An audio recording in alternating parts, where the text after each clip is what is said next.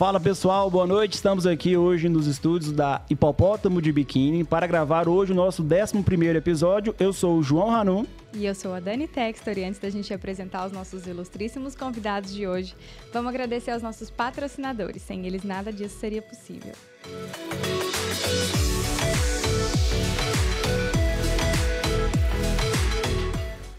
Pera, pera, já já você continua assistindo esse episódio. Interrompemos aqui só para agradecer ao nosso grande parceiro, Aerotech. Sem vocês, nada disso seria possível. A Aerotech é a tecnologia a serviço do campo, a melhor empresa de aviação agrícola do sudoeste goiano e também de combate aéreo a incêndios. Contem sempre com eles, como a gente pode contar nesse episódio.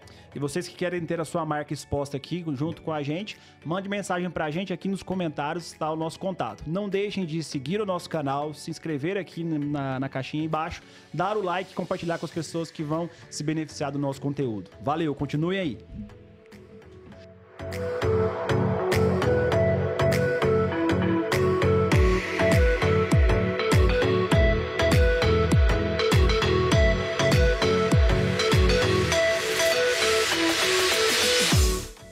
E hoje estamos aqui com dois, é, dois médicos de Goiânia, o doutor Renato Dyer e o doutor Murilo Dyer, filhos do Sérgio Dyer, da dona Idelina, Idalina, perdão, Idalina, Idalina. né? Idalina. Muito prazer, boa noite para vocês. Se apresentem aí. Eu gosto sempre de trazer o currículo, mas aí a, a, Tati me mandou o currículo de vocês, aí eu fui lendo, fui lendo, fui passando página, passando página, não acabava, eu falei, não, deixa que cada um se apresenta que eu acho que é melhor. Vamos começar com você primeiro, Vai ficar parecendo Vamos um congresso. Vai parecer um é. congresso. Vamos lá, então. Obrigado pelo convite, um prazer estar aqui com vocês. Então, meu nome é Renato, sou médico radiologista, é, sou atuo na área de, de medicina da radiologia osteoarticular, essa é a minha subespecialidade dentro da radiologia. Sou CEO do CRD, Medicina Diagnóstica, e a gente atua também como professor na Faculdade de Medicina aqui da UFG. E sou coordenador do serviço de residência do CRER, da residência em radiologia. Legal. E o doutor Murilo? Então, eu sou Murilo Dyer, sou ortopedista, especialista em coluna. Eu sou professor da, da Universidade Federal, estive como chefe de departamento agora, meu mandato acabou, recente. Sou chefe do grupo de coluna do CRER e também atuo no grupo de coluna do UGOL e como médico no CRD e no Einstein. Que Uau. Hoje tá de peso aqui, hein? e logo em dia ver que os dois seguiram a carreira de, de docência, né? São preceptores, tanto da, da especialidade de ortopedia e da da, da, da rádio, né? E que como é, como é que começou a trajetória de vocês dentro da medicina? Parece que o pai de vocês é médico também, né? Conta um pouquinho essa história pra gente. É, vem do, do, do berço, né? O meu pai é médico, ele é ortopedista também, cirurgião de coluna. Tem uma bela carreira, um prestígio muito grande, acadêmico, professor aposentado. Então, uma coincidência bacana. Logo que eu entrei na, na, na universidade, isso deve ter em torno de 10 anos, eu não me recordo bem a data. É, no mesmo mês ele se aposentou. E minha mãe também, professora aposentada da UFG. Então, os dois é, é, docentes e deram exemplo e de alguma forma a gente optou por conhecer.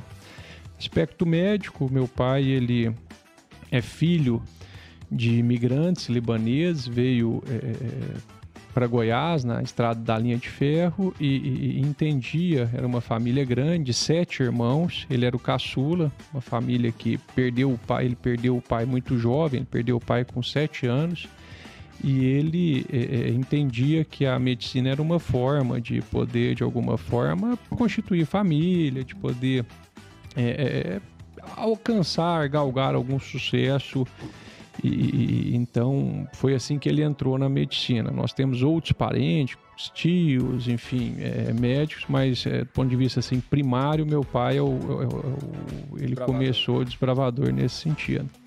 E aí o Murilo mais velho seguiu a profissão. Eu sou do meio, fiz medicina também. O Murilo são dois anos mais velho que eu e depois o Ricardo que não pôde estar aqui, infelizmente, ele teve um contratempo. É, também cursou medicina. Então a família toda é, tem. Não, vocês não tinham outra opção, né? Não. Acho que desde cedo o Sérgio falou: medicina, é. medicina, medicina. Houve uma imposição por parte do pai de vocês ou acaba que ele deixou vocês bem à vontade? Eu, eu acho que foi mais o exemplo do que imposição. Na verdade, a gente sempre discutiu isso muito. Meu pai sempre teve uma relação muito aberta com a gente, então a gente discutia muito esses quesitos antes de tomar essas decisões. A gente, a minha mãe, meu pai, ambos, e a gente entendia que seria um caminho natural, talvez, e, até mais fácil, porque já tinha um, um já estava pavimentado. É, mas nunca uma imposição, mais um exemplo do que uma imposição, assim. Então, realmente, os três seguiram. Eu segui, inclusive, a especialidade, né? O Renato e o Ricardo não. O Renato e o Ricardo foram para radiologia, mas eu, inclusive, segui a especialidade e a subespecialidade. Então, eu cheguei a ter aula com meu pai, não sei se você chegou a ter. Tive também. É, então, eu cheguei a ter aula com meu pai, depois eu entrei no departamento de ortopedia. Ele já estava aposentado, mas eu fiquei. Acho que ele estava junto, desculpa, no departamento de ortopedia ele ainda estava como docente, e eu fiquei como docente junto com ele. E aí ele já, hoje já é aposentado da, da universidade. Mas eu cheguei a, assim, a ser colega de departamento junto com ele na universidade. Na, na própria residência, quando você cursou, ele, já, ele era preceptor Na ainda? verdade, eu fiz residência fora. Ah, Então, é? eu fiz residência em São Paulo. Fiz residência na Santa Casa de São Paulo, depois eu fiz coluna também fora, depois eu voltei. Mas é, quando eu voltei, eu prestei como professor substituto. Aí eu entrei, ele já era professor. Depois eu entrei como professor ef- efetivo, que eu acho que foi É, eu entrei no mesmo depois concurso. É. o Renato entrou. E ele estava como médico e professor da, da universidade. Então a gente chegou a dividir, é, vamos dizer assim, a mesma mesmo posto lá na, na universidade, como professores. E- Aí, eu descobri o segredo, então, da docência, é ter, é ter aula com o pai, né? Você Ah, também na teve, verdade- eu ia falar mas na verdade teve aula com sua também mãe. é, a minha mãe era professora da universidade. Então. Então, na verdade, o, a docência sempre teve muito assim presente nas É nossas rezado, vidas lá em né? casa. Então, minha mãe era minha mãe foi professora de carreira. A gente sabe que o médico docente muitas vezes ele tem outras atividades. A minha mãe não, ela é dedicação exclusiva. Então, minha mãe ela era só professora da universidade, só não, mas é, é exclusivamente Só professor. exclusiva- exclusivamente professora da universidade. Então ela se aposentou da universidade. Minha mãe até ela foi a, ela foi a professora mais jovem da UFG durante muitos anos, que ela passou muito cedo. Minha mãe fez farmácia, bioquímica, entrou para Deu aula pra medicina. Não, ela dava aula para agronomia e para outros cursos, não para medicina. Mas era um exemplo nosso. Então assim, desde muito jovem a gente já Até foi no frequentou o campus campus, dois, quando- é. é, o Samambaia, né, o Campus 2, Uhum. como criança. E é engraçado que esse exemplo ele não é só na área é, é, é, médica ou é, é, na área acadêmica, né? O, o- o- o meu pai, num determinado momento, hoje ele é aposentado da faculdade, mas ele, é, é, é, do ponto de vista médico, assistencial, ele ainda atua de forma muito frequente, né? Faz consultório todos os dias, etc. Mas o meu pai, durante um período, ele se dedicou à gestão. é, é, é, durante o período, não, ele se dedica à gestão, mas isso foi num determinado momento da carreira médica, isso foi desde o início, né? E isso também, de alguma forma, eu acho que serviu de exemplo para nós, e o Ricardo não está aqui, mas tanto eu quanto ele também é, atuamos além da parte acadêmica, da parte assistencial, no, no- no- na elaboração dos laudos, leitura dos exames, etc. O Ricardo é neuroradiologista e eu sou radiologista osteoarticular. Mas que a gente, de alguma forma, também pegou o exemplo aí da parte de gestão e hoje a gente atua em conjunto lá na, na- na gestão do CRD. É. E a gente vê como que é interessante que o, o exemplo ele é muito mais forte do que um conselho, né? Com Às certeza. vezes. Isso aí eu já. É, e essas profissões que são muito imersivas, é, a própria medicina, a docência, os meus pais são é, pilotos, né? Meus avós eram, meus irmãos seguiram como pilotos. A gente cresceu ali naquele ambiente, então é, uma pessoa para desvencilhar daquela carreira ali, é, ela luta muito, né? E essas profissões elas acabam trazendo muito a gente para a realidade. Eu eu acho que não tem uma maior motivação dentro de casa do que o exemplo, né? Sem então, dúvida. vocês se espelharam no- no- nos seus pais, né? Tanto na parte de docência, também na parte de, de medicina, e seguiram esse caminho. E A- aí. A, gente brinca que minha mãe é a mais médica de todas lá de casa. Então, Sempre, é, né? Sempre. Né? não- só não Ah, tem o diploma, mas é a mais médica. E eu, curioso, eu fui aluno da minha mãe também, mas assim, na parte de ensino fundamental e ensino médio, a vida Legal. inteira. Aí, não foi legal, foi um terror. foi Legal, um terror. não. E justamente isso que eu ia falar.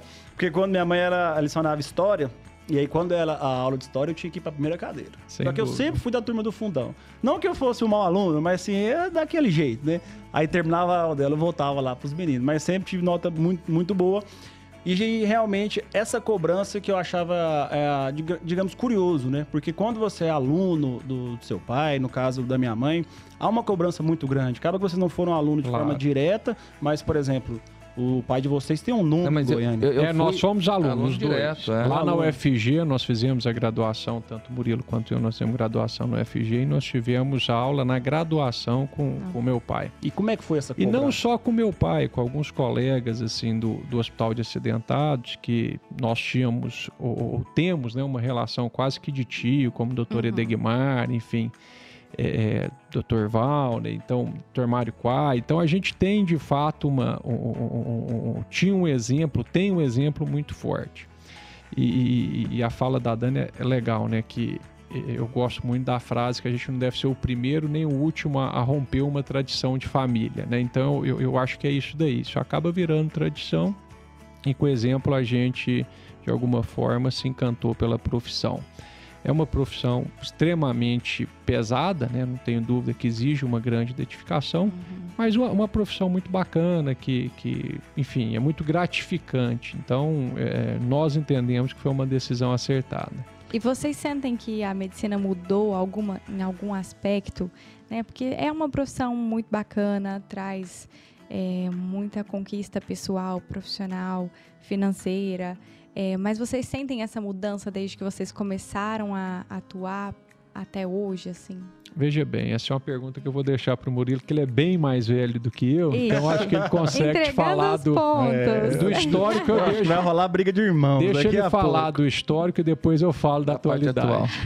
É, na verdade, an- antes de te responder, Dani, eu vou só falar um pouquinho sobre a questão da docência, que eu acho que um dos fatores que foi muito importante lá em casa é que meu pai sempre prezou pela parte técnica. Então, meu pai sempre falou assim: meu pai é um cara que, como o Renato falou, ele virou gestor médico, mas ele sempre acreditou que o gestor médico ele tinha que ser médico. Então, assim, inclusive na organização social que ele preside, assim, uma característica da organização social é que os diretores de unidade são médicos. Então, ele acredita muito que conhecer a parte técnica é muito importante. Então, por exemplo, o Renato e o Ricardo, que estão à frente do CRD, é, que eles fazem essa parte de gestão muito mais é, de perto do que eu, é, eu ainda faço muito mais parte assistencial. Eles sem, meu pai nunca permitiu que, ah, não, olha, então é, vai fazer um MBA de gestão, fizeram. Mas, ah, então tá bom, R4 que é bom nada. Então, assim, o meu pai sempre eh, botou isso na nossa cabeça que você tem que ter autoridade no que está falando. Então, isso eu acho que foi um ponto importante da nossa, do nosso exemplo, da nossa formação. Então, ele sempre bateu na tecla do, da academia, do, da parte técnica, de saber o que você está falando. E eu percebi isso muito na minha rotina hoje. Eu desculpa, eu desviei o assunto da, mas a gente Não volta lá. Continua, A gente aqui, volta. Vocês que mandam. Mas assim, é... por exemplo, eu, eu não sou o gestor do CRD como o Renato é, que é um, um cara que, sei lá, que hoje em dia tem um. Ele é CEO, né? Então ele tem um lado empresarial muito mais forte do que o meu.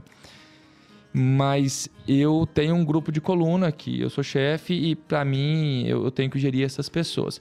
E na minha realidade, é, o que mais importante do que qualquer outro fator, assim, na minha realidade, mais do que gerir pessoas, é, liderança e etc, etc, etc, é a questão técnica. Então é, é, é o conhecimento técnico. Eu acho que isso que me permite ter um grupo de coluna forte, igual a gente estava comentando aqui antes de começar a entrar no ar.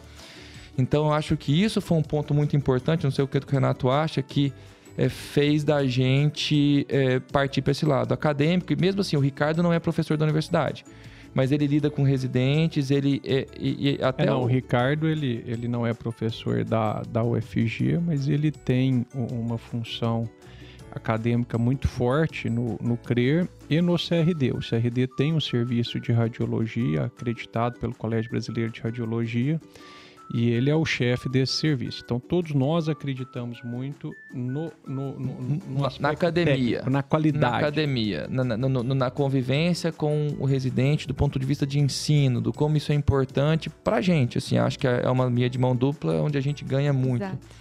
Então isso é uma coisa Mas deixa bem eu importante. complementar, então, só antes de você passar para o aspecto temporal. É, eu acho que foi boa essa contribuição do Murilo, porque de fato o, o, o, esse aspecto é, é, é, da qualidade, né? Olha, o, gestor médico ele desempenha melhor que o gestor não médico. Isso era uma fala muito frequente do meu pai. Olha, não podemos afastar da assistência, não pode afastar do chão de fábrica, a gente chama de chão de fábrica, ele é a rotina assistencial do dia a dia, o atendimento do paciente, enfim. E depois saiu um artigo na, na, na, Harvard Business Review colocando que os melhores hospitais americanos ele eram geridos por médicos. Diferente daquele aspecto, daquele mito que o médico não sabe administrar, saiu um artigo então colocando que os seis melhores hospitais dos Estados Unidos, ou melhores pontuados, ele tinha gestores médicos como característica.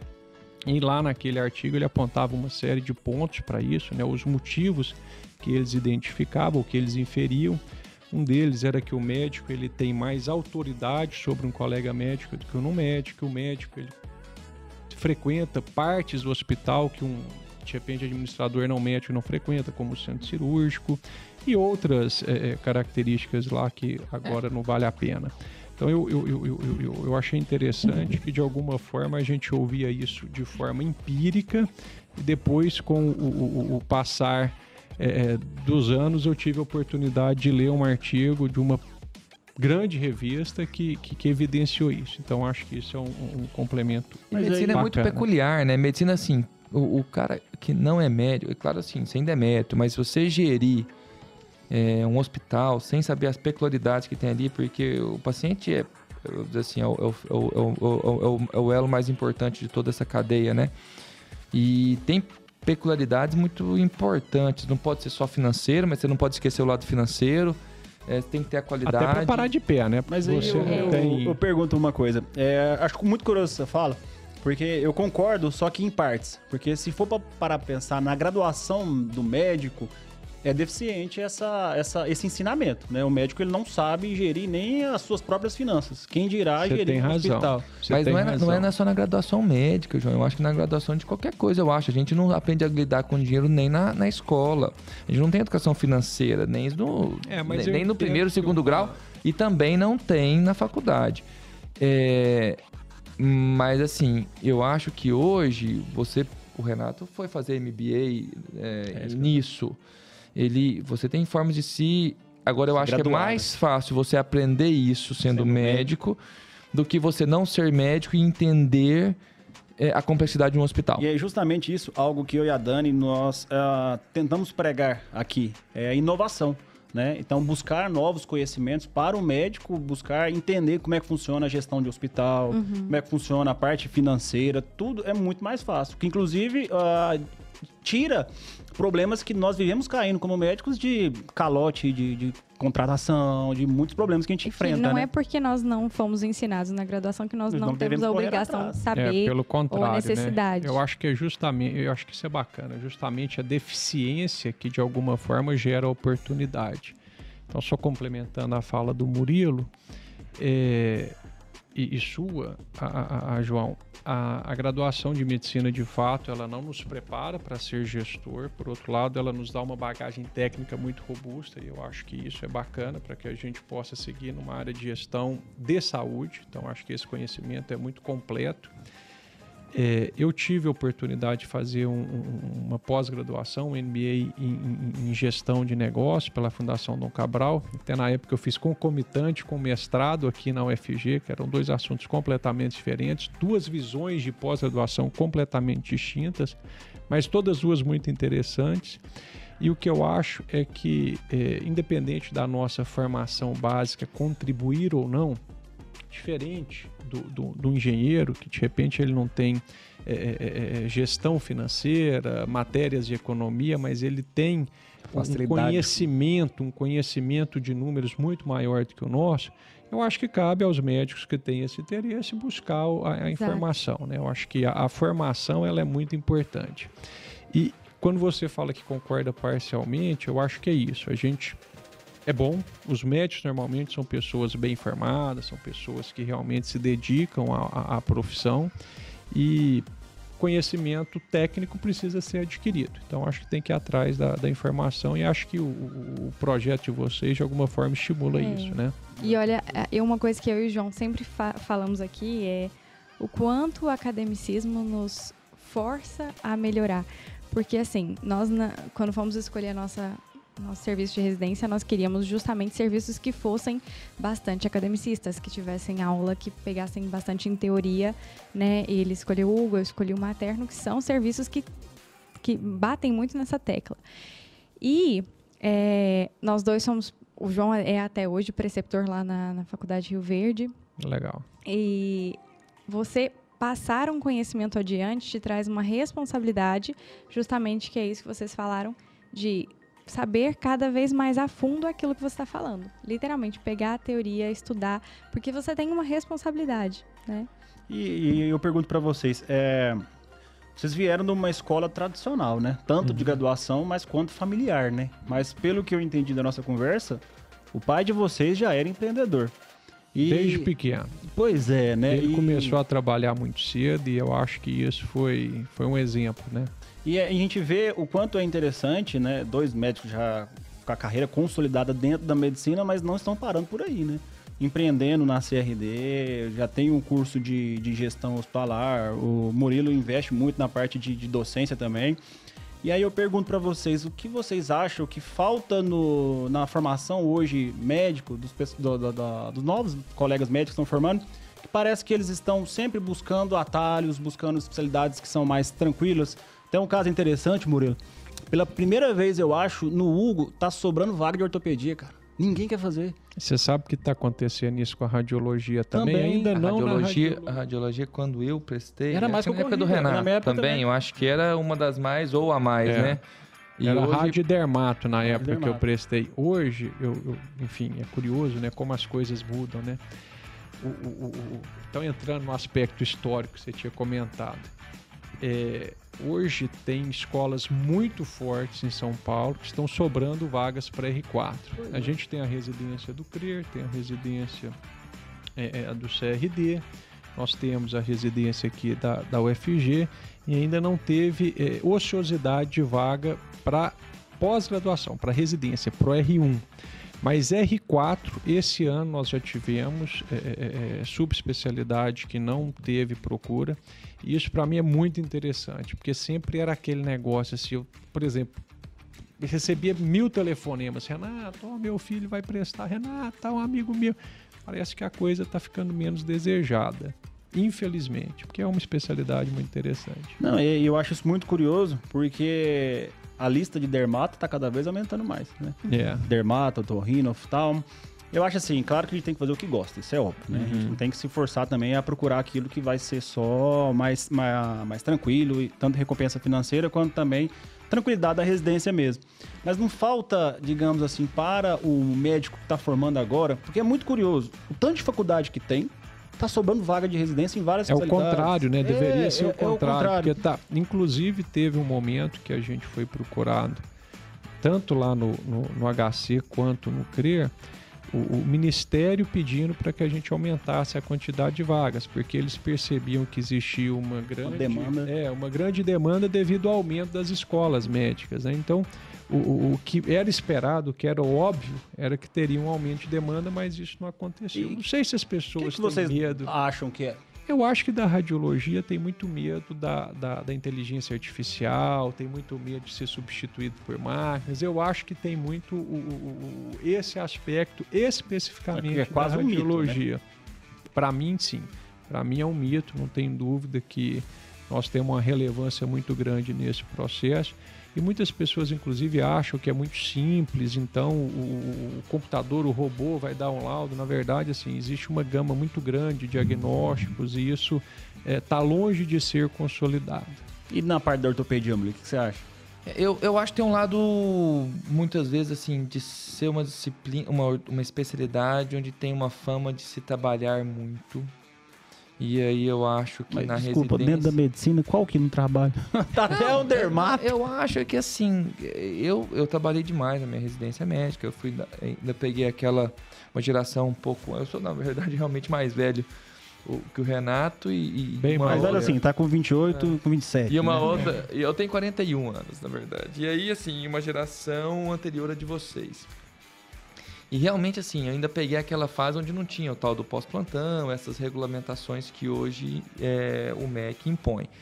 Então, assim, não existia muito isso. O Renato chegou aí São Paulo lá uma época que eu tava lá, eles iam em casa, mal os via. E, e eu perdi 11 quilos no meu R1. 11 quilos em mim é quilo, viu? É muito quilo. Então, assim, era parte. Não, não que eu ache isso que seja correto também, não. Não acho que seja importante isso. Mas é, a, a ortopedia tem essa fama, mas assim, eu acho que hoje talvez eu trabalhe mais do que naquela época, porque na verdade a gente vai. A, a sua residência não é o momento da vida que você vai mais trabalhar, provavelmente vai ser depois dela. Se perguntar pro Renato se tem vontade de voltar, provavelmente ele vai falar assim, nossa, com certeza, seria férias, porque Não, eu, eu, eu o acho. grau de responsabilidade é, é muito maior e você trabalha muito mais em termos de Eu acho quantidade. contra. Que bom que trabalha muito, É, né, gente? tem- Trabalhar é bom pra caramba. Péssimo E- seria se não tivesse trabalho. É, e veja que essa é uma, uma- Falando agora de medicina e não das especialidades médicas, olha que bacana você ter oportunidade de trabalho. Quantos colegas que, infelizmente, não têm essa oportunidade? A medicina é muito bacana nesse sentido também. Você está. Em algum momento que você está mais animado, que você tem uma necessidade maior de um ganho financeiro, você tem o plantão, você tem. Então, eu acho isso fantástico na medicina. Eu acho que essa possibilidade que É, as outras única, né? profissões não têm é, é- é- é muito maneiro, é muito bacana essa possibilidade. Eu vejo isso com muito bons olhos. Não, É, ainda, né? Assim. É, Ainda. Eu percebo Ainda. que isso é ainda, sim, eu tenho essa impressão, Dani. Na verdade, quando eu fiz, vim para Goiânia, eu tinha uma dificuldade enorme. Quando eu vim para Goiânia, eu, eu comecei a trabalhar nos Todos Dentados, que é anexo ao CRD, a gente trabalhava lá. Não, na verdade, nem existia CRD, na verdade. E meu pai fez a carreira dele toda nos Todos Dentados. E eu, quando lá tinha uma regra, a ortopedia tem muita hierarquia, eu era responsável para achar um. para organizar o pronto-socorro. Na verdade, organizar na parte eh, simplesmente contratar pessoas Escala médica. ali. Escala médica, per- perfeito. E não era fácil preencher a escala médica. Isso assim, naquela época quem dava plantão era residente. Eu já tinha acabado a minha formação e volta e meia eu tinha que cobrir lá, meio, ó, não achou ninguém, sábado à noite, tô correndo pra lá. Isso meu pai cobria antes, né? Eu acho que vale falar que antes de você chegar, Sim, meu pai, é. colegas de muito prestígio, Dr. Valne, enfim, o pessoal tinha, porque não tinha mão de obra. Não tinha. Hoje em dia não se dá mais plantão residentes e assim, tem disputa para dar plantão nessa mesma instituição. E olha que os num- a- a- as vagas aumentaram muito, porque todos esses hospitais públicos eh, não tinham o GOL naquela época, muitos serviços públicos que não tinha eh, plantão de ortopedia hoje tem, muitos desses eh, unidades básicas que não tinha. Naquela época eu acho nem CROF, não sei se tinha. Então assim, o fato é que eu acho que sim, está mudando é, por causa da demanda de, de- de- pelo- pela oferta de pessoas muito maior do que se tinha naquela época.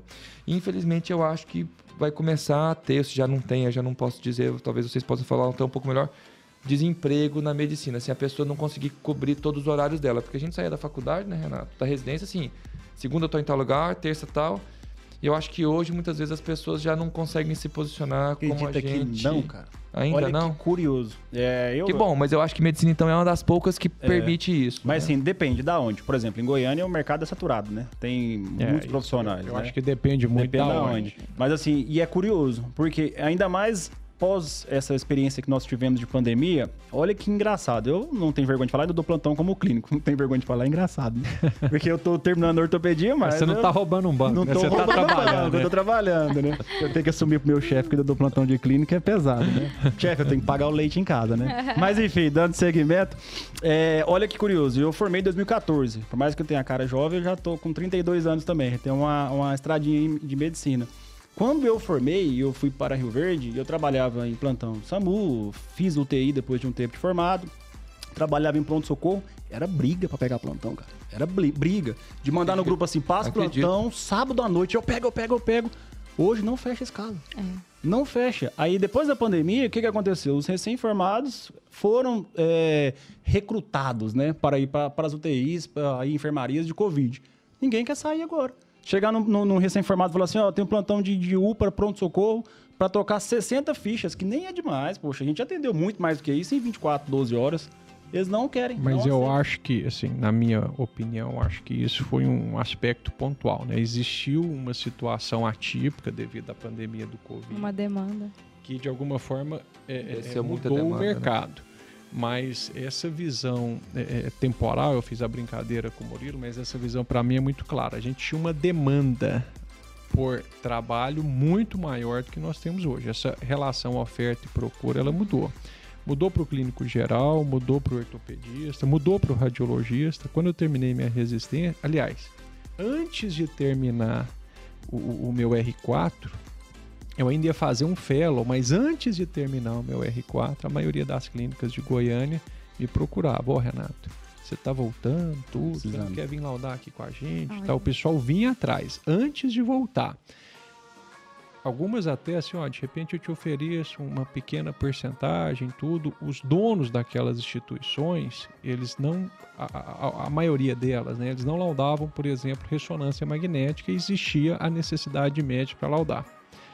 Hoje, muitos colegas muito bem formados, com R4, Fellow, pessoas assim, bons radiologistas de bela formação, de grande escola, pessoas bacanas, mesmo esforçadas, relacionamento interpessoal bom, eles chegam para trabalhar e muitas vezes tem que começar ali no ultrassom, se tiver espaço no ultrassom, vai caminhando, vai crescendo, conhece, começa um periodinho de toma e ressonância, então houve uma mudança mercadológica. Eu acho que o próprio CRD, né, Renato? Eu lembro assim, no, no começo, eu, eu participei da, assim, da construção literalmente do CRD, porque o CRD tava começando e eu tava. Ó a aqui em piada do ortopedista. Eu tava- Você tá favorecendo. Lá Eu tô vendo, tava- pegou picareta, pegou martelo. Mas eu tava, eu tava aqui em Goiânia e o Renato até nessa época tava em São Paulo. É. E era uma dificuldade conseguir fechar todos os radiologistas. Fechar a escala. E não tô falando escala de plantão, não, gente. Eu não tô Horário falando comercial. sobre aviso de sábado, 4 horas da manhã. Não, aliás, não tinha plantão nessa época de radiologista em Goiânia. E, e uma dificuldade enorme. E aí, hoje em dia, quantos radiologistas o CRD tem É, dizer, nós, somos mais, contratado? é, nós somos mais de 100 radiologistas Olha hoje. O nosso serviço né? é, é- é grande, mas o, o- o- mudou. E muito dessa mudança, aí eu entendo que a tecnologia interfere. A gente tem colega que está conosco hoje trabalhando à distância devido à teleradiologia. Você falou Rio Verde, a gente é, é, atua num serviço lá, o serviço bacana do Hospital da Unimed de Rio Verde.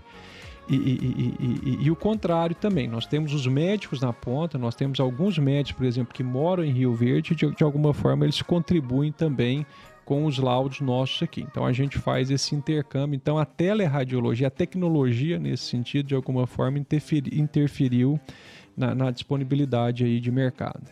Mas isso aí trouxe foi melhoria, né? Ou- É, eu, eu sou eu sou muito otimista. Isso é uma característica minha, né? Eu, eu- eu digo que eu sou um otimista nato. Aliás, Renato. Então, o, o- o Nossa, fato é. eu dar um pausa porque essa foi muito Essa ruim. foi boa. Pior de tudo que essa piada ele aprendeu com o Renato Posterli na, Certeza. na, na- na medicina legal no quarto ano. E já Bom que- era ruim naquela É época bom a que piada. o irmão entrega o outro. É, Adorei, vai. Mas continua. veja bem, vamos lá. Essa Essa, foi boa. essa questão da, da, da tecnologia, então, pô, as coisas estão ficando difíceis. Gente, difícil era lá atrás. Difícil era lá atrás. Ah, mas porque o telefone te incomoda demais. Imagina sem o telefone, quer dizer. Então, eu sou um entusiasta. Eu acho que as coisas. Ah, mas essa turminha não quer nada com nada, é muito zacada. Eu, eu dou aula na graduação também da FG. Eu dou aula no primeiro ano, dou aula no terceiro, dou aula no quarto.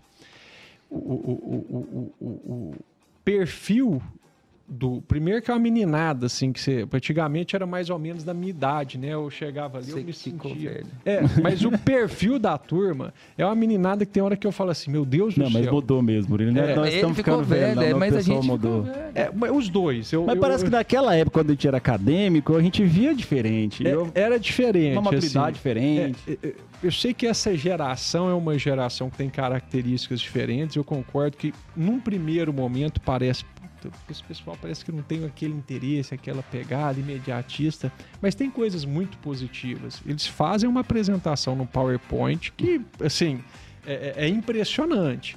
O, o, o, o, tempo vai passando e essas mudanças elas são positivas e negativas. Então a teleradiologia que muita gente, poxa, que nossa, acabou com o mercado médico, acabou com o mercado no médico radiologista, na minha visão é o contrário. Por exemplo, o, o CRD surfou esse momento. Nós vimos criar a, a, a teleradiologia, quer dizer, eu participei disso.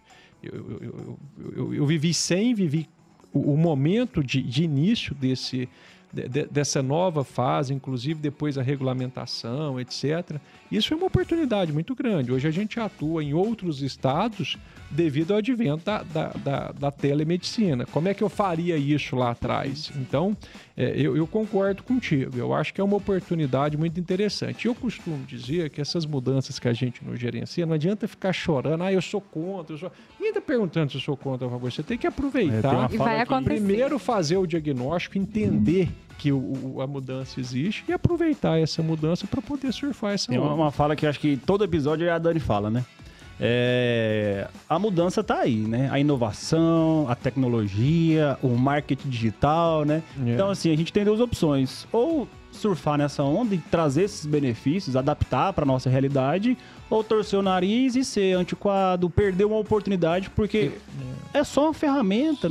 Sobre o marketing digital, eu, eu, eu, eu sei que, que, que, você é blogueirinho, né? Tô não, acompanhando não, no Instagram. Não, mas assim, mas isso é interessante, porque assim, na verdade. É, Olha lá. Tá, temos um aqui. background aqui. Mas sim, mas o que acontece? Eu. Eu, eu, ouvia muito dos colegas e, e, obviamente, assim, eu, eu, sempre tive muito no lado acadêmico, da parte mais acadêmica, e tinha um preconceito danado. Então, falava assim, ah, o médico não tem que ter Instagram, tem que ter Lattes. Eu tenho Lattes, assim, e, e, e, o meu tá todo dia eu coloco lá meus currículos ou meus certificados, as publicações, assim, alimento ele, tá, tá, tá, tá exatamente atualizado, porque para mim é importante que eu tô na pós-graduação, tudo isso me ajuda. Mas não tem como ficar sem Instagram hoje, até porque eu que eu falei, a minha esposa é médica e ela não tinha, ela tinha um pessoal que eu falei, Sabrina, você tem que ter, porque hoje o Instagram é páginas amarelas. Se você é, for. Ah, tem um restaurante bom na cidade fulana. Eu vou no Google, mas a geração talvez de vocês e mais nova de vocês vai no Instagram. Então, se vai botar lá Doutor Fulano, se não tiver uma página lá, Doutor Fulano, médico, qualquer coisa, não, não, é, não é achado. Então, é a páginas amarelas. A gente tem que entender que só, as coisas só um mudam. adendo. Você tem Eles um nem público, sabem o que é, é, não, página amarela. Vocês têm um público mais jovem, né? Tem que explicar, explicar o que, que é, é páginas amarelas. Não, não, ainda não, mas, assim, que a mas talvez, mas talvez a, a pessoa de 20 e poucos anos. Né? Mas talvez a pessoa de. Não, olha, e o Renato tá brincando, mas eu, eu me acho menino. Eu me acho menino, eu tenho certeza que todo mundo aqui se acha menino, mas eu tenho certeza que tem pessoa de 20 anos que não chegou a ver uma, uma páginas amarelas. Não é possível. É, mas é, é verdade. Ache aqui, né? Listel. Aqui tinha um famoso, qual que era daqui de Goiânia? Eu acho que era Listel. Listel? É. Mas o que o Murilo está colocando é, é, relevante. Eu acho que a gente. As coisas mudam, né? E, enfim, temos que aproveitar, surfar as oportunidades. E essas novas ferramentas, é, é, é ao meu ver, elas não tornam o relacionamento médico-paciente mais distante. Não é isso, não é o celular, não é a telemedicina que me afasta do paciente.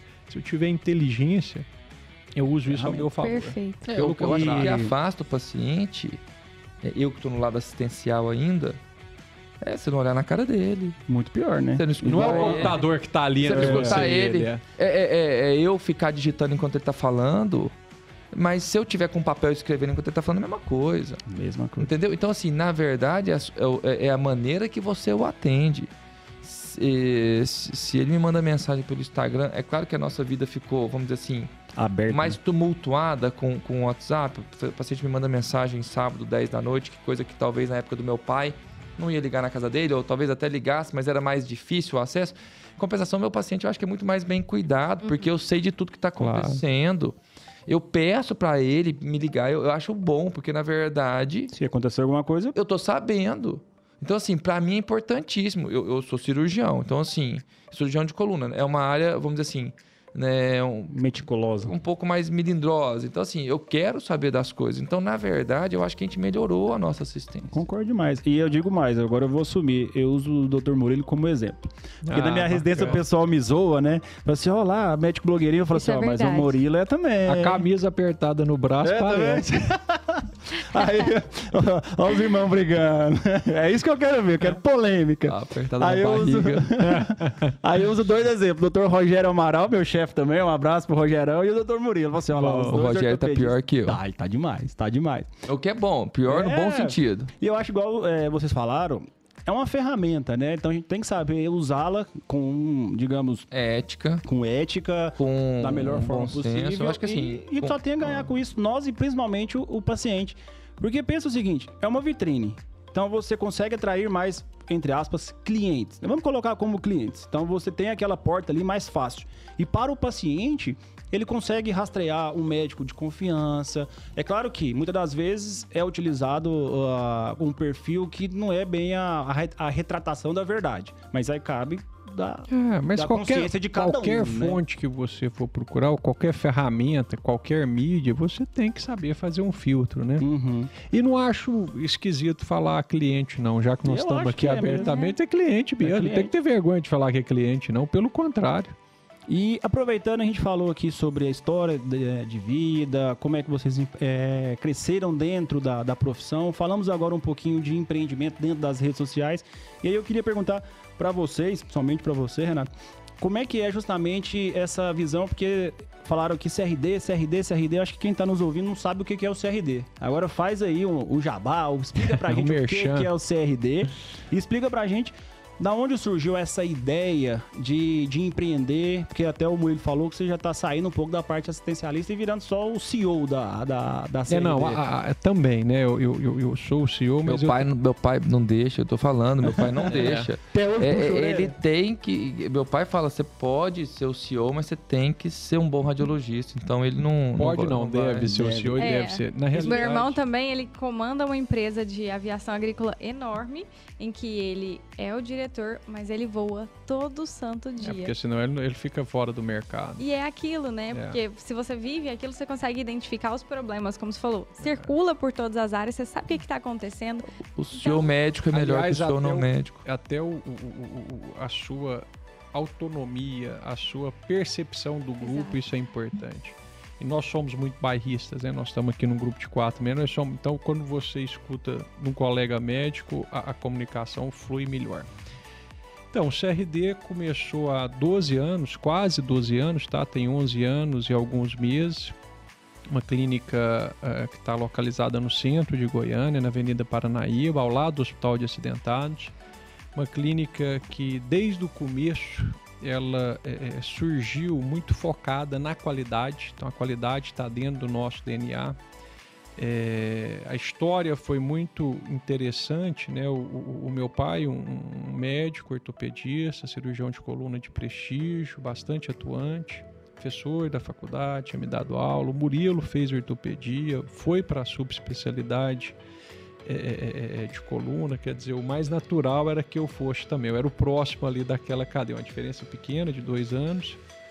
E eu entendi, eu acho que desde pequeno eu era muito empreendedor, e, e sempre gostei muito. é, é, lá em casa a gente nunca teve moleza, criação muito dura, muito tradicional, como né? você falou exatamente.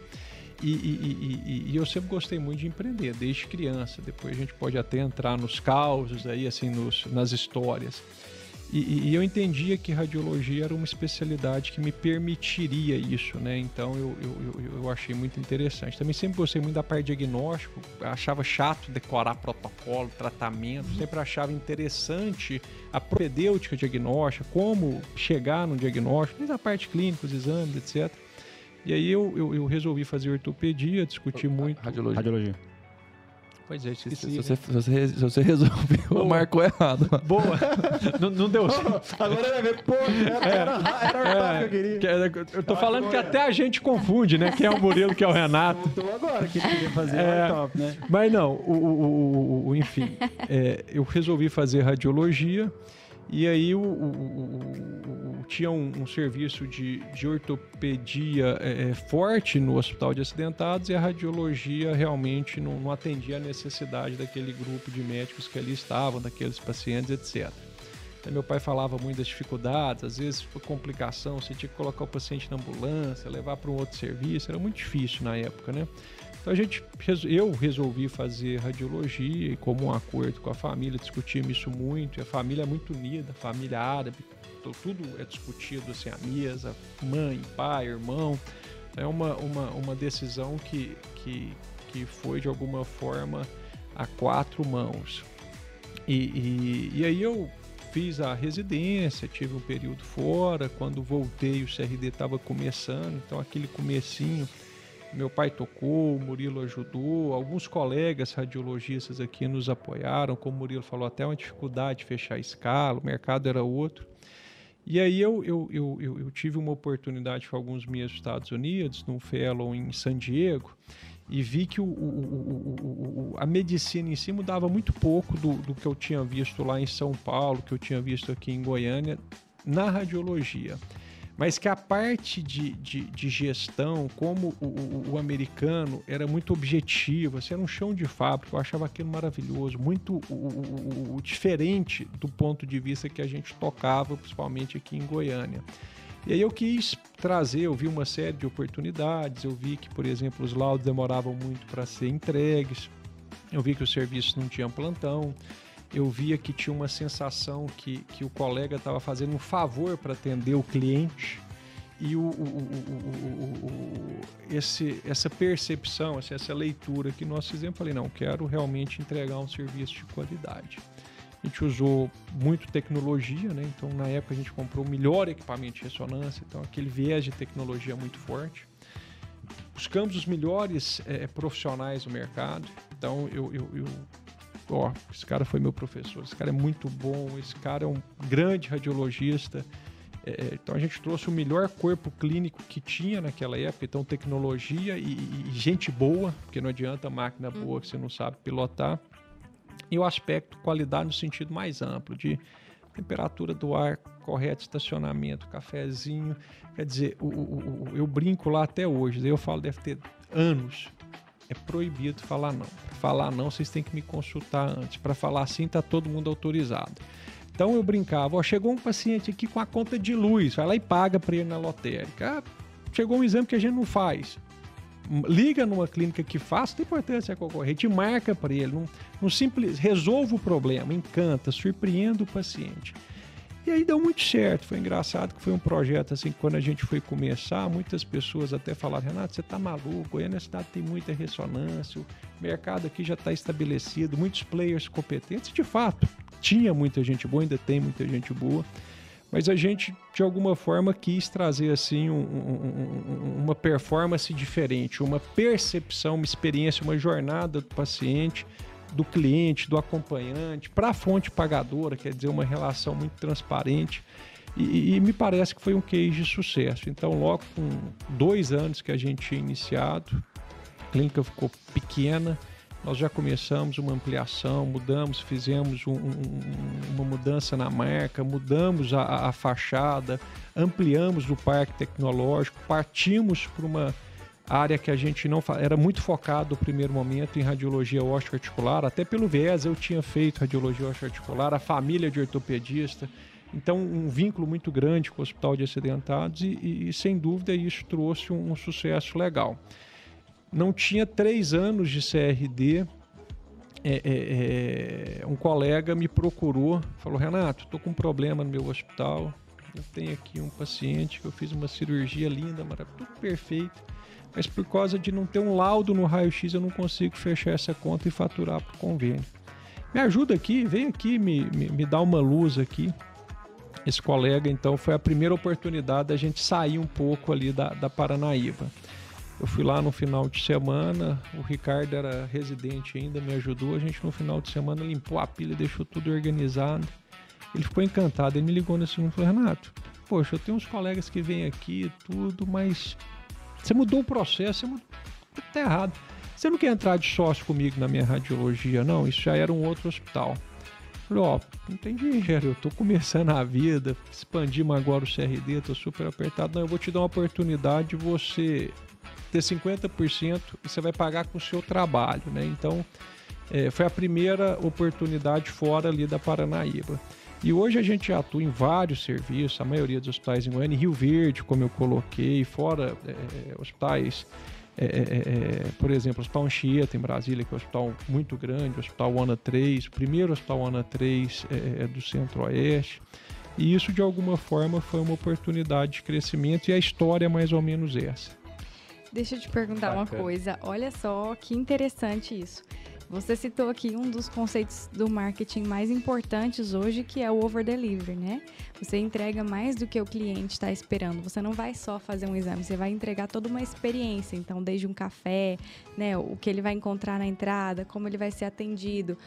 Muitas marcas hoje, clínicas barra marcas, né, como clientes barra pacientes, tem o seu cheiro próprio que é desenvolvido, tem a sua marca, tem toda uma experiência por trás daquele atendimento. E eu não sei há quanto tempo atrás nós estamos falando, né, que isso foi criado, mas um conceito muito importante que vocês já conseguiram aplicar lá atrás. Isso foi estudado ou isso foi intuitivo?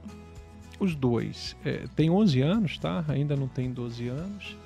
E, e foi muito feeling no primeiro momento. Eu era médico puro, não tinha formação, como você colocou, mas tinha um, um, DNA. Eu acho que, que eu sempre gostei muito de empreender, sempre fui muito fuçador nesse sentido. Tive a oportunidade de ver um serviço fora e copiar algumas coisas, e tinha na criação esse cuidado muito grande. É, é, é, é o exemplo tem que ser disponível, tem que resolver o problema. Interessa se é um entorche tornozelo, se é um. Tem que resolver. Então, Desde o primeiro dia que nós abrimos CRD, plantão 24 horas. E não tinha em Goiânia, acho que ainda, eh, talvez se tiver, é muito pouco, né? E, e, Bom, mas Renato, você vai ficar disponível fazer um ultrassom, você fazer um raio-x, uma coisa simples, um negócio que não dá dinheiro, é deficitário.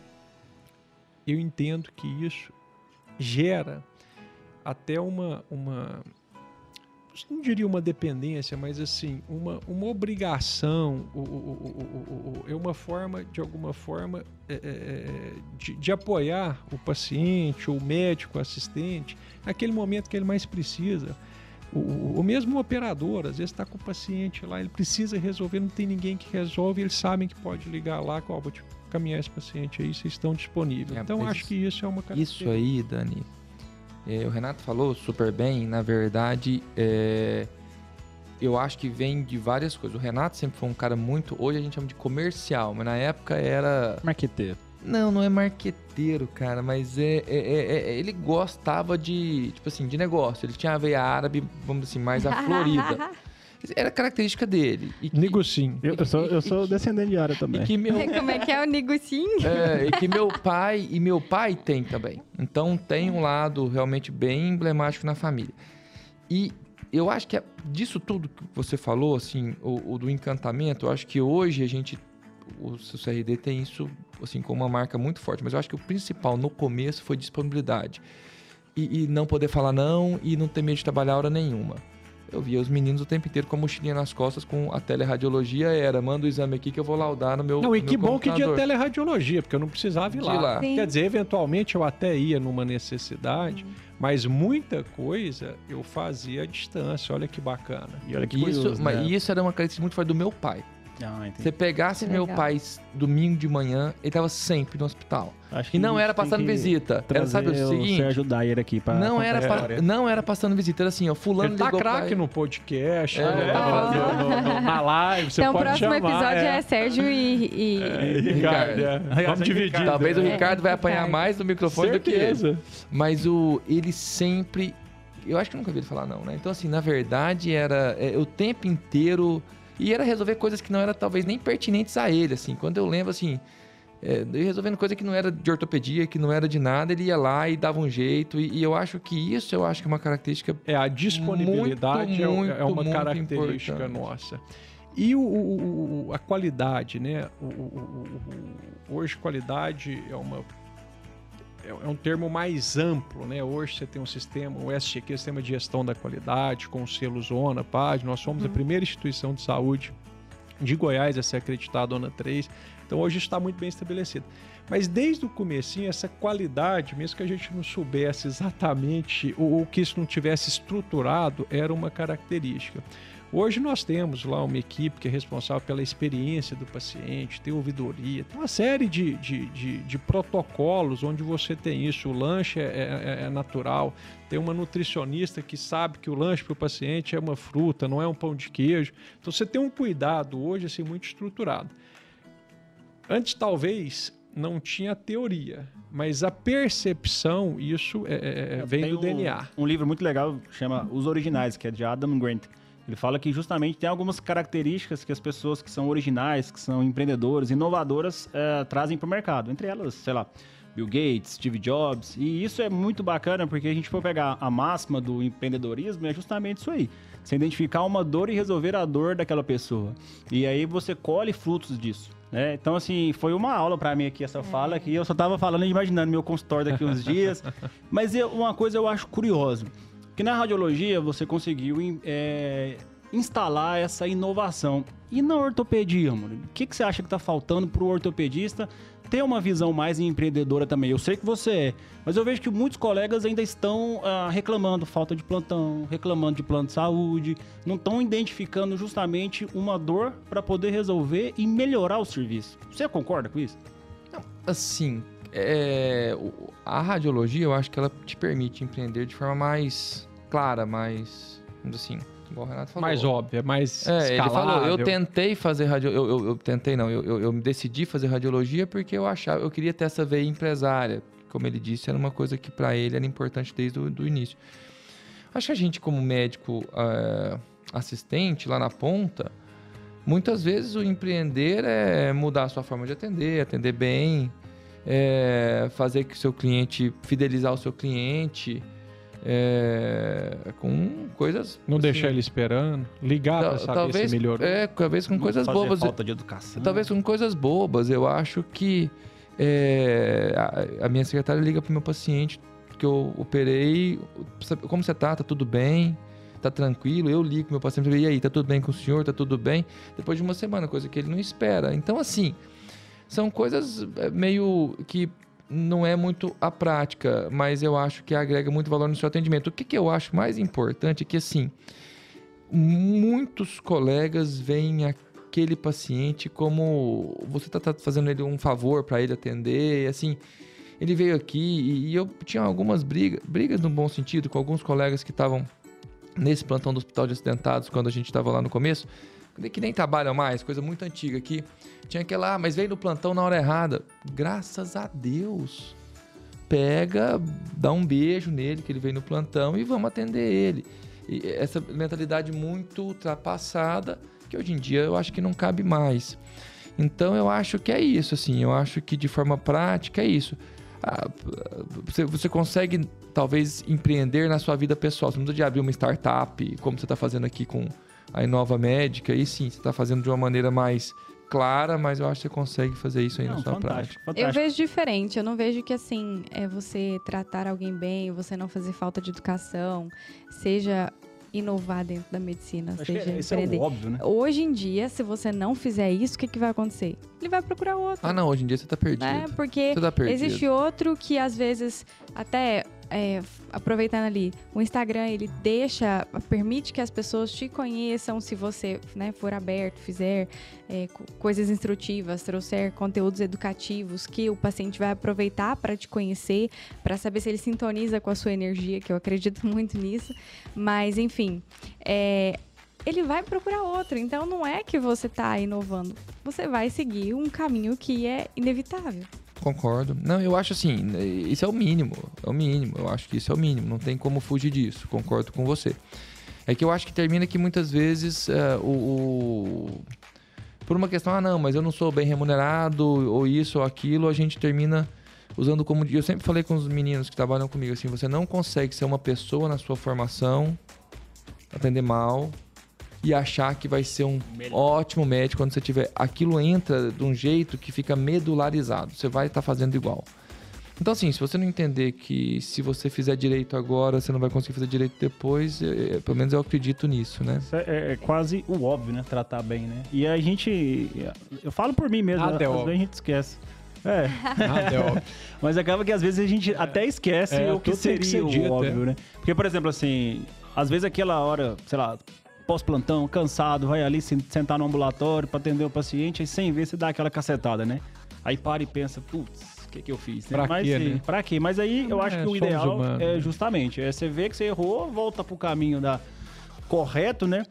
E o que, que vocês trariam de, de mensagem para as pessoas que estão formando agora? Agora vamos pegar bem o nosso público, pessoas que estão saindo da faculdade, prestando sua prova de residência, falar um de cada vez.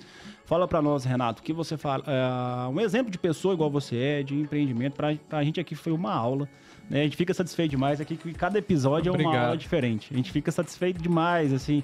Minha cabeça já abriu aqui, eu já, já tenho altas coisas pra gente conversar depois. Bacana. É, Então. Traz pra gente, para as pessoas que estão formando, saindo da faculdade agora, principalmente uma mensagem que eu achei muito bacana, já que você é um otimista, eu vejo que na nossa, na nossa profissão, muitas das vezes, nós somos ensinados por pessoas muito pessimistas, né? Isso é muito triste, né? Então, assim, dentro da faculdade, um- uma pessoa que seria talvez o nosso exemplo, um professor fala que a medicina acabou, que a medicina tá ruim, que o futuro é tenebroso. Eu tenho experiência isso dentro da minha escola. É, traz para nós uma mensagem otimista e principalmente uma dica para quem está começando na, no- na De um otimista profissão. Renato. É.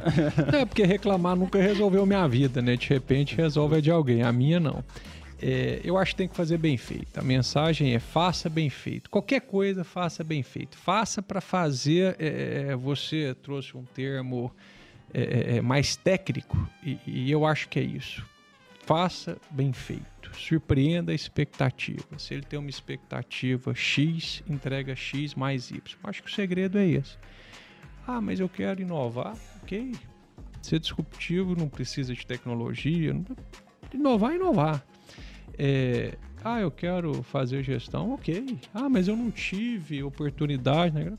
Vai lá e faz, mas faça bem feito. Eu acho que a dica é faça bem feito. Não tem espaço para o medíocre, para mais ou menos. Faça bem feito que eu tenho sucesso, que vai ter, eu tenho certeza que vai ter sucesso. Ah, mas tem muita gente. Faça bem feito. E tudo que você falou, eu achei mais legal é sempre entregue mais do que você foi contratado para fazer, né? É, eu acho que esse é um, um recadinho bacana. É, dizem Como é se que é? Over? Over delivery. Over delivery. Bacana. assim, dizem Você que falou delivery, eu já pensei, esse horário que eu tô com Ai, fome, eu imaginei já. Vixe, Maria. Dizem que se o Pelé reclamasse do, do, do- do salário dele na época, vou jogar mal, não, não tinha chegado Olha onde aí. chegou, né? Então é mais ou Perfeito. menos isso. É, eu concordo perfeitamente com o que o Renato falou. Eu acho que assim, nossa profissão vai passar por mudanças, eu- mas eu tenho certeza que é a melhor. Eu sei que o nosso público aqui é médicos ou acadêmicos, eu acho que não tem profissão melhor. Assim, eu, eu ouço isso do meu pai desde que a gente é menino, né? Então era difícil ter escolhido outra coisa, porque realmente a gente ouve isso com um, um amor muito Não grande. era imposição, era paixão. É. E, e eu acho que isso aí é a maior verdade. Assim, eu não consigo me imaginar fazendo outra coisa, então acho que se você. É é uma área ampla demais, então tem para todos os gostos. Ah, cara, é difícil falar assim, não, olha, n- não, não, me, não me encaixei em nada. É difícil, assim, realmente é difícil, porque tem. Tem o cara que vai ficar dentro de uma sala, tem um cara que vai só lidar com gente, tem um cara que se for, é, vamos dizer assim, é, sociopata que não gosta de gente, ele tem lugar. Radiologista. Né? Eu- mas por que, que eu radiologista tem que da lidar parte com gente. acadêmica? Por que, que eu gosto da parte com acadêmica? Porque o- se eu ficar só laudando ali de sala fechada, eu não dou conta. Eu gosto de gente. Uhum. Então eu acho que é importante o, o- o momento acadêmico para discutir, para conversar, para trocar ideia. E eu acho que fica bem mais é, é, interessante a profissão. É, mas o, o fato é que tem lugar pra todo mundo. Então, assim, eu acho que tem muita gente hoje no mercado? Tem. Poderia ter menos? Poderia. Mas já que não tem, como o Renato falou, a gente não consegue. é, isso a gente não consegue ter gerência sobre. Eu acho que a gente tem que fazer o que ama, entender que a nossa profissão é muito boa. Ela, ela- ela é super valorizada em todo lugar do mundo. Respeitada, é bacana. respeitada e a gente tem que isso foi uma coisa positiva com a pandemia do covid que o médico voltou a ter um pouco mais de, de prestígio né e, e aí eu acho que cada vez mais o bom vai se destacar Perfeito. E aí o bom é o técnico, o tecnicamente bom, o que tem relacionamento interpessoal bom, o, o que sabe o que está fazendo, o que faz com segurança, que, que, que, e que com isso tem bons resultados, e aí vai ter boa qualidade. O, o CRD está bem porque os laudos eram bem feitos, assim, eu acho que isso é a essência. É, o, o pão de queijo é ótimo, o cafezinho é ótimo, mas a essência é o, o, laudo bem feito, o tratamento bem feito com o colega, com e na, eu como assistencialista eu tenho que ter isso e eu acho que qualquer um assim. Então acho que o recado é mais ou menos esse. Mas eu que a profissão já... é muito boa, eu acho que não tem dúvida. Eu e a Dani nos Perfeito. cobramos muito, porque quando a gente empreende, né, dentro do Inova Med, a gente sempre tenta, tenta não esquecer que nós, antes de tudo, somos médicos, né? Então nós não podemos deixar virar blogueirinhos, fazer só marketing de influência. Nós temos sempre que lembrar que, antes de tudo, nós somos médicos, então temos que trazer informação de qualidade, trazer conteúdo para as pessoas para que elas confiem e gerem autoridade e continue dando audiência. Hoje foi uma aula, né? Nossa. Fantástico. Passou rápido, deu mais de uma hora já. Meu Deus. Vocês querem deixar alguma alguma mensagem final? Agora é hora do, do jabá, do CRD, você falou da parte consultório. Onde a gente encontra vocês? Avenida Paranaíba, número 640 Centro, ao lado do Hospital de Acidentados. E na maioria dos hospitais privados aí em Goiânia a gente presta serviços, Hospital do Coração, Santa Helena, enfim, vários e vários hospitais aí a gente de alguma forma contribui na radiologia.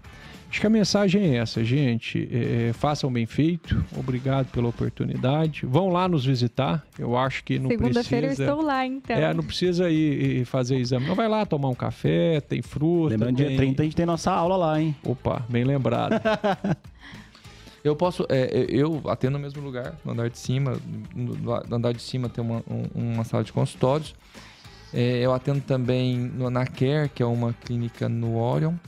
Mas só, só assim, a última é, mensagem que eu acho que é importante, assim, como médico, eu acho que isso é uma das coisas que eu passo muito para as pessoas que estão junto. É tente educar o seu doente. Ele tem que sair dali entendendo o que, que ele tem, o que, que ele vai fazer. A maioria não faz. Então, assim, tenta mostrar para ele entender qual que é a doença dele ou qual que é o, o caso dele eu acho que a gente é, é, faz parte da nossa. E meu pai sempre pediu. Quando eu estava na faculdade, eu entrei no primeiro ano, meu pai me exigiu que eu fiz, fosse dar aula de alguma coisa. Aí eu virei professor de cursinho. É, porque falou, tem que arrumar para dar aula para alguém. Porque isso é importante, você vai precisar de dar aula e tal. É, dar aula é importante para sua carreira. Então eu, eu, fui dar aula. E hoje eu acho onde eu mais é, uso usufruo desse, dessa experiência que eu tive é no meu consultório, não é no Congresso Brasileiro de Coluna, de Ortopedia ou sei lá qualquer coisa, é no meu consultório. Então acho que isso é uma coisa que talvez uma das mais importantes, na minha experiência, uma das mais importantes. Talvez não o Renato, talvez ele não consiga, o paciente dele o, o, médico vai ter que fazer o que pegar o exame, não, mas isso mas o... ele consegue fazer isso com o paciente, com, com o cliente dele médico, né? Com o médico ele é fundamental, com o médico o assistente ele é fundamental. E... É, mas tá. isso eu acho que é uma, um, um, recado interessante. Uma coisa que eu achei mais bonita hoje, de cada 10 palavras, 11 era falando do pai. Que fantástico. Tem que trazer Bom. o velho aqui pra Rapaz, conhecer ele, hein? Aí você vai, aí, aí vai ver o que, que é aula. E é brabo, velho? Brabo. Ixi, ortopedista. Já foi né? mais, né? Já foi mais. Não, agora brabo, e, é, brabo e, e, uma aula mesmo. Não, Aí não é brincadeira, Imagina. não. Tati, tem que ensinar os meninos. Nenhum falou o Instagram deles, hein? Onde encontra, ah, tem que é falar verdade. o Instagram. Dr. Murilo Dyer. É, Dr. Murilo Dyer. Arroba Dr. Murilo Dyer. Arroba, arroba Dr. Murilo Dyer. E o arroba... Arroba Renato T. Dyer. T de Tavares, Renato T. Dyer. Isso é aí. A gente vai colocar o link. O Instagram do CRD. CRD. CRD tem também, gente. Medicina diagnóstica. É. Mas para facilitar, a gente vai deixar aqui na, embaixo Obrigado. o link de todo mundo, tá? É, para vocês que estão nos seguindo aí, agradecer mais uma vez, agradecer a presença dos meninos, que agora já estou íntimo já. Foi um show de bola, foi Obrigado. prazer imenso. Para vocês que estão nos acompanhando, não esquecer de clicar aqui embaixo para se inscrever no canal, clicar em joinha, compartilhar com seus amigos. Hoje foi uma aula, esperamos que todos vocês gostem. E é isso. Você, amor? Só agradecer de novo. É, a gente reforça, né, a cada episódio que a gente vem. É, às vezes fala muitas das mesmas coisas, mas é a mensagem que a gente quer trazer. Isso só reforça de que a gente está no caminho certo. E a gente encontra é, pessoas que estão na mesma sintonia. Eu acho que acaba o universo acaba trazendo isso pra gente. E muito obrigada por ter aceitado nosso convite. E é isso. Valeu, Bacana. gente. Boa noite, pessoal. Obrigado. Obrigado.